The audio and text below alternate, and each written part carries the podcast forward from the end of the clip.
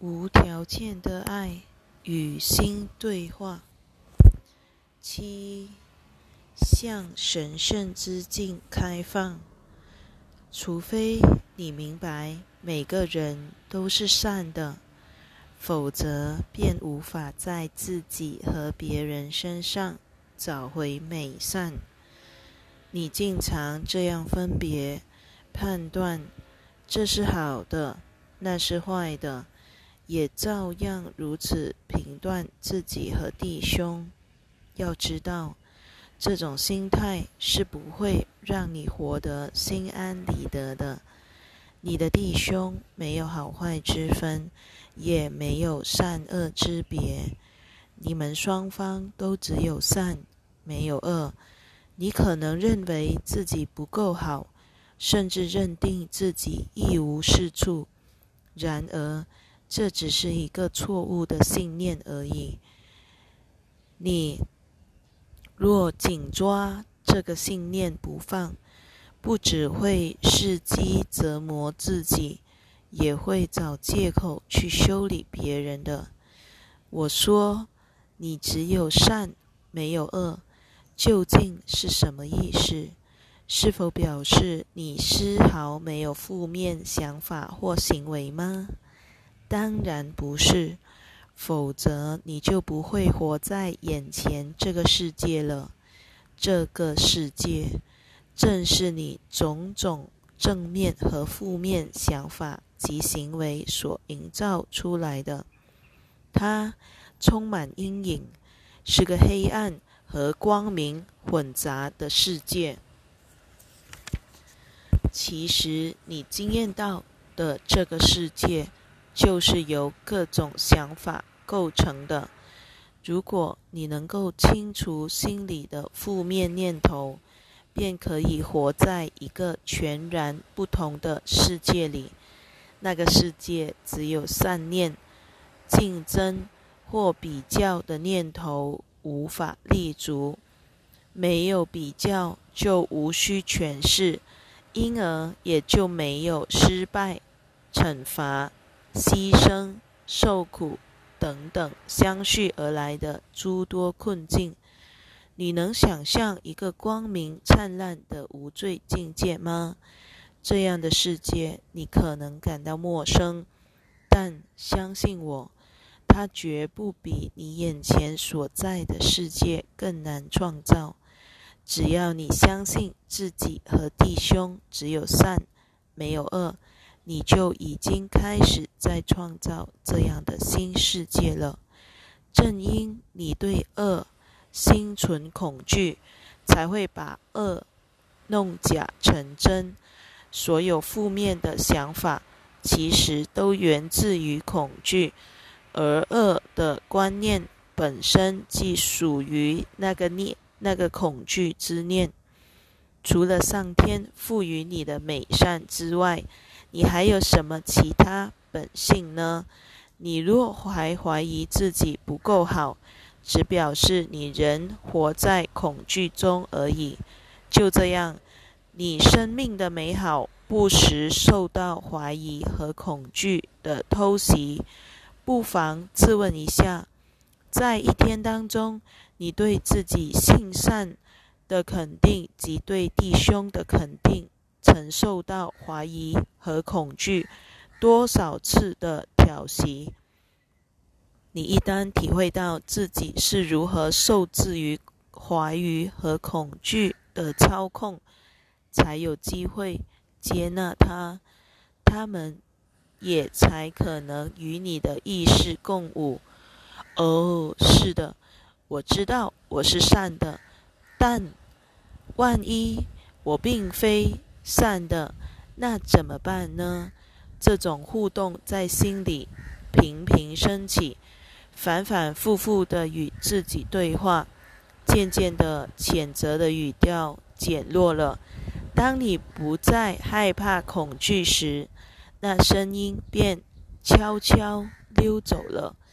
认清自己的美善，才能消除内心的冲突。然而，认清自己的美善后，还需推己及人，你才保得住他。因为你一旦着眼于别人的不善，怀疑和恐惧便会重返你的心里。所以，唯有神圣之境，才能免于二元对立或任何的冲突。当你看到自己的美善，也能如此看待弟兄，知道你们不止相同，而且还是一体的时刻。你就已经向神圣之境开放了。神圣之境永远是天人共享的，它从不排斥任何人。所有的排斥都是出自恐惧，所有的批判也是出自恐惧。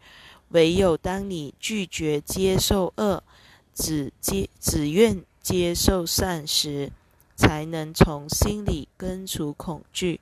上天的每一个造化都是美善的，他也许会受到伤害，也许会伤害别人，甚至把自己的痛苦怪罪于别人，最坏也不过如此。但他绝不是恶的。你的慈悲必须深入这一层面。世上没有不值得你宽恕的人，也没有。不值得你爱的人，你可以制定一条，你可以制定一些条件，或找出一堆理由，但我不会受他们愚弄。我已把真相告诉你了，扭曲真相、丑化真相，对你没有任何好处。当你难以宽恕或难以爱某人时，坦白承认就好，切莫因为自己做不到而怪罪于他。当你害怕时，就直接说，就直接说出这一感受，说出真相，可以帮你维持心神的健康与清明。唯有心怀恐惧的人，才会不断批判别人。你已经超越恐惧了吗？如果还没，不妨直接、直接承认自己在害怕。这样，你既不会迁怒他人，而且还能逐渐看清恐惧如何扭曲了你的认知。承认恐惧，坦诚对待自己和别人吧。遇到冲突时，不妨坦诚招认。我此刻感到害怕，而这会使我看不清事实的真相。放下你的批判吧，他们都是你看不到别人的美善而做出的无谓攻击。把那些批判交给我来处理。你只需承认，我无法正确的看待这位弟兄，因为我批判了他。请帮我放下批判，并帮并帮我看出他的行为究竟勾出我哪些恐惧来。你对弟兄的每一个批判，十足透露了你嫌恶自己或排斥自己的那一部分。若非你勾出你的痛处，你又岂会如此恨他？因此，任何为愤怒、恐惧、批判而辩护的企图，都是难以自圆其说的，因为那纯粹是为掩饰自己的错误而指控别人的伎俩，既不诚实，也缺乏担当。你明明知道如何终止对人的批判，但却宁愿为他。不断辩护下去，为什么？只因你不肯承认自己的错，宁可受苦也不愿认错，宁可假装自己很完美，也不愿承认自己仍是人生的学徒而已。多么令人费解的傲慢啊！宁愿继续受苦，也还要坚持自己很完美的人。我如何牵起他的手？一起前行呢？你若不愿接受我的帮助，我就无从帮助你。犯些错误本身并不可怕，它剥夺不了上天对你的爱和接纳，但你却坚信他会。这全是你自己凭空捏造出来的。做错事却仍坚持自己对，这才会让你失去爱，因为那样做无疑是在排举一切修正的机会。请试着了解这点：做错并不代表坏，做对也不代表好。每个人在每一天里有好有坏，尽几几近百千次。我甚至可以告诉你，你这一生好好坏坏的次数多如恒河沙数，根本难以计量。这个世界有如一所学校，你是来此学习的，而学习意味着犯错之后知错能改。并不表示你永远都是对的。你若始终都是对的，那又何必来这所学校呢？谦虚一点吧，我的朋友。你是为了学习而来的，接受这点，你才可能把握到这个人生课程。除非你承认错误，否则我无法帮你修正。只要你承认。自己犯了错，修正与宽恕便会随之而来。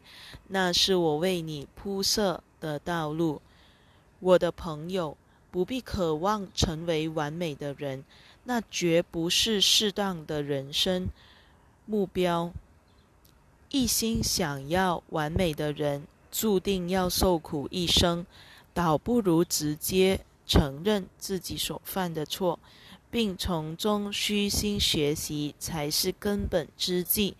你一旦能够坦然接受真相，不再一心想要博取他人的肯定，一旦放下了虚妄的骄傲，你便能不不费吹灰不费吹灰之力而自然完美了。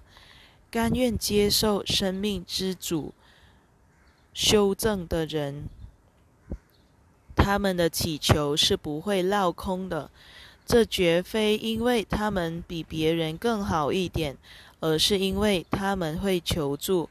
你也无需批判那些尚未准备好去承认错误的人，你只需承认自己的错误，其余的就交给上天吧。你可以与他人分享自己生命的悲欢离合，但切记将自己的经验硬套在别人身上，因为你并不了解别人需要什么。请记住弟兄的美善，也记住自己的美善，这样才能铲除所有恐惧和批判的根源，承认自己的错误。接纳别人的错误，那是我对你唯一的要求。听起来很简单，不是吗？正因太简单了，我才会经你才会经常忘记。不必对自己失望，只要你一心一意渴望平安，他便非你莫属。只要你肯下此决心。天香便已经在望了。